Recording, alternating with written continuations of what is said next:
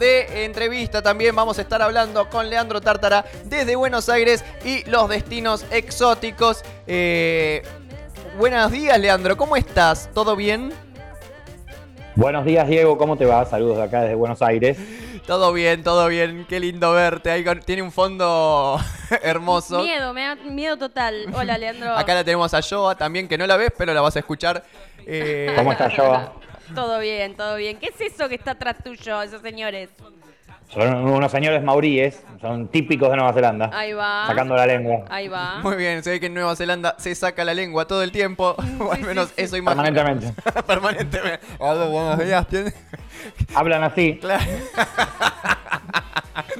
Muy bien, Leandro, les cuento, eh, además de ser amigo mío desde los cuatro años de edad, le cuento a la gente que, no nos conoce y para los que nos conoce también, porque es la misma historia para todos, eh, es especialista en destinos exóticos, Leandro.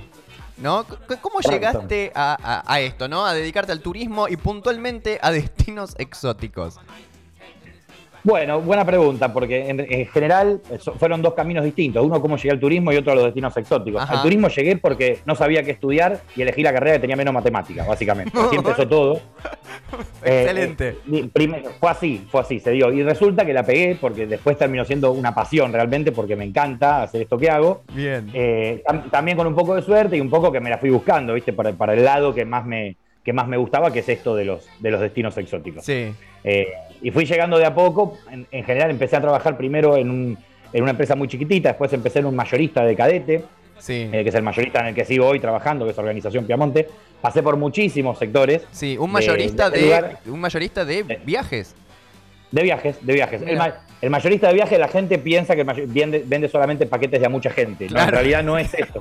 mayorista quiere decir que le vendemos a las agencias de viajes. O sea, la ah, agencia de viajes es el que vende al cliente, exactamente. Es que como un diarco de viajes. Claro, sí, un outlet, vos vas pasando, hay cajas y un montón de precios baratos. No, en realidad el, mayorista es el que le arma el paquete con el operador del exterior y se lo vende a la agencia de viajes, quien se lo vende después al consumidor final. Perfecto. Eso es lo que, lo que hacemos. Bien. Y de a poquito, bueno, fui pasando por diferentes sectores, siempre apuntándole a lo raro. Me gustaba, me gustaban los destinos raros, lo que no entendía nada. Me puse a estudiar japonés, eh, me puse a, aprender cosas que. Eh, por eso digo, llevó, la facultad llevó un estudio que no es una carrera de las más pesadas tradicionales, turismo no es medicina, no es ingeniería, pero sí llevó mucho estudio aparte, mucho estudio de si querés estudiar idiomas, si querés vos eh, por tu cuenta y por tu curiosidad, aprender más de historia, más de cultura de cada país. De, a mí me gusta la mitología, me gusta la historia, la geografía. Eso va por afuera de la carrera, es, tu interés. Es tu interés, claro, y lo que después te permite desarrollarte. Eh, ¿Aprendiste japonés? ¿Qué más? Pues yo hasta donde te hasta donde hicimos el secundario no hablábamos ni castellano casi. No, exactamente, nos costaba mucho, hablábamos como vos antes decías, los mauríes que hablaban con la lengua afuera, más o menos así hablábamos nosotros. Eh, sí, no, eh, eh, estudié, bueno, inglés, seguí con inglés, después estudié japonés, sí. que no lo apliqué mucho porque si no vas a Japón es difícil de practicar y te vas olvidando la mayoría de las palabras. Y después por los diferentes lugares por los que fui viajando, ya trabajando en destinos exóticos, vas aprendiendo palabras, que es lo que la gran argento, ¿no? Saber cuatro o cinco palabras y con eso manejarse. decir, sé hablar en indonesio y sabes decir baño, hola y un insulto, por ejemplo. Y no sabes, y no más nada que eso. Pero bueno, decís que sabés indonesio. Eso, está perfecto, es tradicional. Está perfecto. Muy bien. ¿Y, cómo entonces? A vos ya te interesaba, ¿no? Te fuiste inclinando para ahí. Em, ¿Cómo es que llegaste a ser hoy especialista en destinos exóticos? Bueno, más o menos por el año 2004, por ahí. Eh, un amigo que trabajó, después fue amigo, en ese momento era compañero de trabajo, eh, ni bien había, yo hace poquito que había empezado, él trabajaba en el sector de destinos exóticos de la mayorista y me mostró un libro de Nueva Zelanda. Eh, las fotos que vi dije, yo quiero ir a este lugar, quiero conocer. Y empecé a investigar un poquitito más y con una amiga que tenemos en común, porque vos la conoces también, Laurita Giovannoli, le mandamos un saludo. Un beso grande. decidimos irnos dijimos, bueno, ¿por qué no nos vamos a recorrer, a vivir? No sé, nos vamos, sacamos una visa de vacaciones y trabajo, apareció un día un folleto que nos enteramos y dijimos, vamos a Nueva Zelanda que debe estar buenísimo. Sí. Y fue el primer destino de los exóticos y de los que hoy se consideran porque exótico es medio una percepción de cada uno, porque exótico puede ser lo que vos no conocés, cualquier cosa, pero digamos por lejanía, Asia, África y Oceanía son los destinos considerados exóticos. Sí. Te puedo asegurar que eh, González Catán es más exótico que Sydney, te lo puedo asegurar. Claro, seguramente. Eh, pero bueno, en general, culturalmente incluso, ¿no? pero el- el- en general Nos se considera cerca, eso. claro. El primero que visité fue este, Nueva Zelanda, y fue yendo a ver cómo salía con 300 dólares en el bolsillo, no, ni una noche reservada hotel, nada. Llegamos así, Así. nos fuimos a tirar a la playa a mirar apoyado la cabeza en una valija. Así me fue después. Pero al, al- al principio empezó todo bien, todo fantástico, y fuimos conociendo todo el país. Y la verdad que recorrí mucho Sí. eh, Nueva Zelanda. Y cuando volví, volví a trabajar a la mayorista. Yo había renunciado en ese momento, renuncié a la mayorista para irme para allá. Sí. Estuve un, un tiempo de 2005 y otro, y otro periodo de 2006. Sí. Y cuando volví, volví a trabajar a la mayorista, ya habiendo conocido este destino en profundidad, porque lo recorrí todo y lo, recono- lo recorrí a dedo, o sea, pueblo por pueblo. Sí. Eh, y ya empecé directamente en el sector de destinos exóticos. Después viajé a China, acompañé grupos y empecé a viajar y a conocer otros lugares. Bien. India, etcétera, muchos otros lugares. Pero este fue el primero. Bien, y ahí te fuiste especializando. Ahora, vos fuiste como con una visa a ver qué pasa, ¿no? A ver, de vacaciones barra a vivir a Nueva Zelanda y por lo pronto volviste. O sea, algo falló en el medio. Totalmente, totalmente. Falló casi todo. Eh, en, reali- en realidad, la, la cosa fue. No, lo que falló en realidad fui yo. Claro. Porque el país no falla nada. No falla nada en ese país, claro, es todo perfecto. Nada puede fallar en Nueva Zelanda, funciona todo como tiene que funcionar, es un relojito. Yo tenía 22 años, me fallaba a mí en general el, el cerebro en ese momento. Eh, pero bueno, yo fui en plan pibe de 22 años que la primera vez, o sea, lo más lejos había estado de mi viejo era cuando me iba de vacaciones a Gessel con mis amigos en el verano. ¿no? Claro. Yo vivía con, con mis padres en ese momento y de repente, primera experiencia viviendo solo a 14.000 kilómetros y en inglés. Claro. Entonces falló todo, todo lo que podía fallar falló. Bien. Eh, No nos yo hice todo porque falle. No, no te defraudé para nada. Hice lo que hubieras hecho vos. Eso es lo importante. Claro. Y Cada, cada dólar que gané con, con- trabajando de cualquier cosa era consumido, eh, era bebido automáticamente esa tarde. Claro. Eh, entonces así no se podía vivir en- a, ¿Y de a esa qué? edad. Pero bueno, yo estaba acostumbrado a que llegaba a casa y el detergente aparece solo a traer la canilla. Claro, Acá no, no crece, pasó más. crece en la cocina esas cosas. ¿Cómo que se compran? Muy bien. ¿Y de qué trabajaste, por ejemplo, en Nueva Zelanda? Bueno, en Nueva Zelanda los- el primer trabajo que hice fue en un, en un viñedo. Sí. Eh, no entendí bien las instrucciones, me echaron el mismo día. Eh, el- me echaron incluso con el señor del tractor agarrándose la cabeza, diciéndome, no vengas más, es malo para mí. Eh, sí, sí, porque él me, él me dijo que yo tenía que sacar unas hojitas de arriba de la, de arriba de la parra, o sea, de arriba de donde daba la uva para que le dé un poquito el sol. Sí. Yo entendí que tenía que sacar todas las hojitas y le depilé dos calles de árboles, le dejé pelado. Quedaron los árboles, las ramas, la madera y las uvas colgando así como un, un viejito desnudo. Claro. Quedó así colgado. el- No, una cosa horrible. Le arruiné las parras porque le dio el sol, las quemó, obviamente. Claro, claro, me muero. El tipo se. Eh, y él me rajó. Me rajó y me pagó. Ahí te das cuenta que cómo funcionan las cosas de Nueva Zelanda. Claro. El tipo me pagó el día. claro. Acá te matan a Dejó piña. de cagarte bueno, a trompada, te pago el Claro, día. claro. Perfecto. me pagó el día, un fenómeno. Y ese fue el primero. Después trabajé en otros viñedos ya habiendo entendido que era lo que había que hacer. me- ya tenía experiencia. Ya, eso no, Eh, esa no, pobre- no fue al currículum esa. No, esa no lo, no lo pongo, no lo pongo normalmente.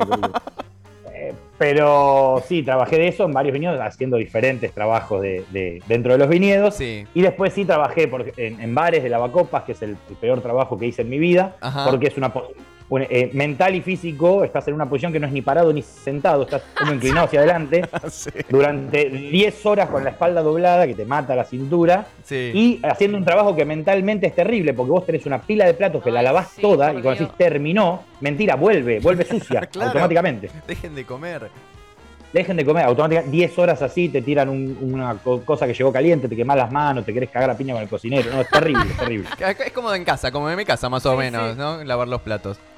Exacto, pero 10 horas y, de- no, no, y mal pago. No, en Nueva Zelanda no es tan mal pago, pero bueno, Claro. es un trabajo que no, no es genial. Y con las manos Ese arrugaditas. pero- Claro, las manos- Las manos.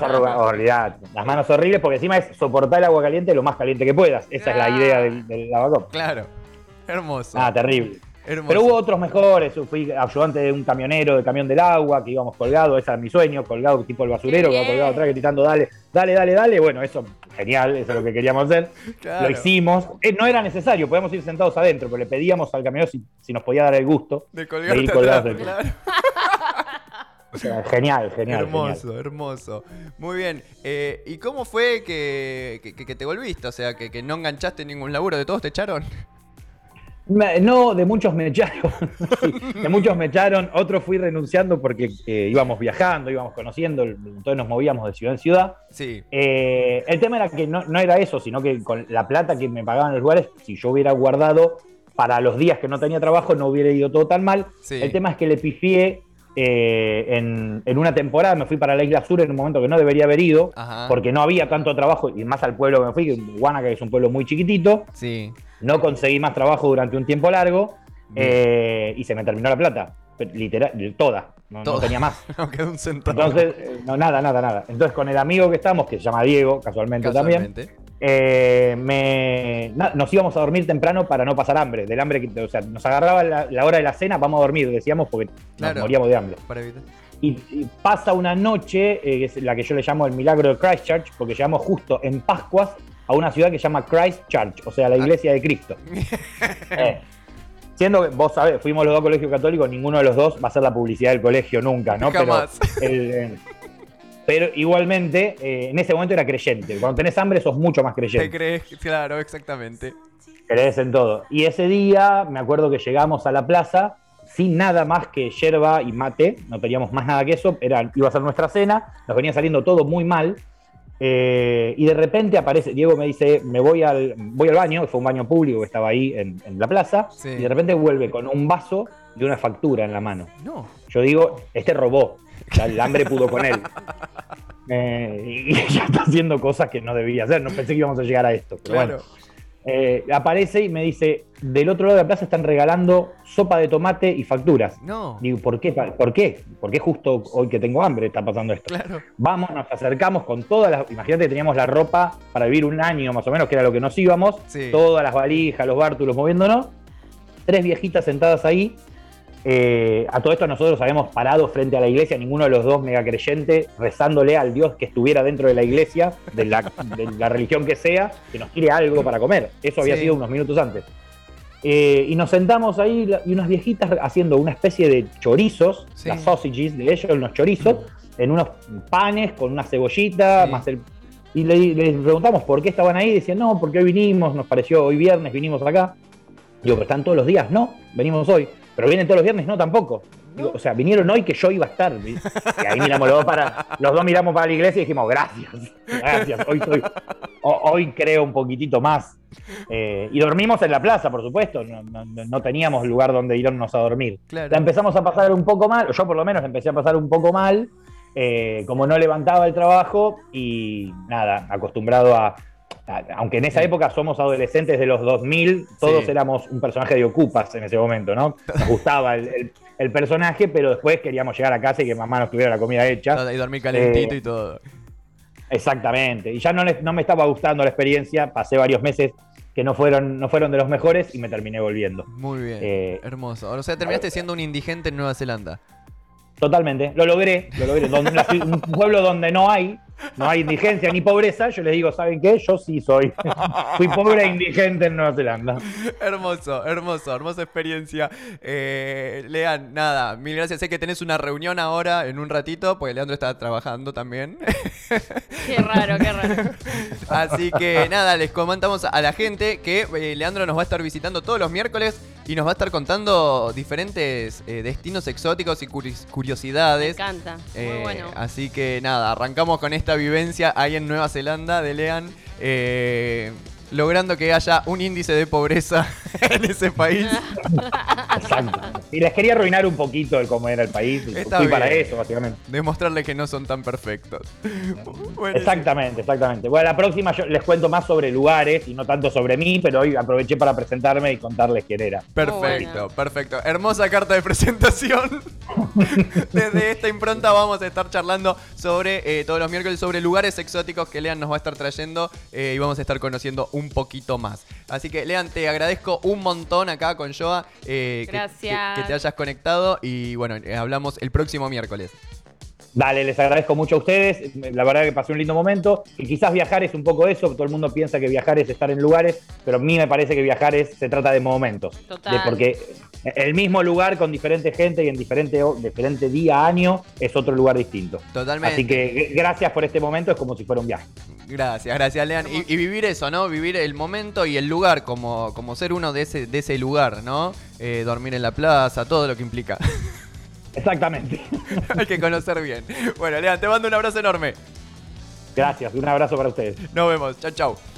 Muy bien, gente. Leandro Tártara, especialista en destinos exóticos. Eh, lo vamos a tener todos los miércoles aquí charlando sobre distintos destinos. Así que hermosa la experiencia que nos acaba de pasar en y Nueva después lo van a poder ver esto en YouTube. Sí. Y lo van a poder escuchar en Spotify. Y en YouTube van a tener el plus de esa imagen. No, no, de los mauríes eh, detrás sacando la lengua. Hermoso.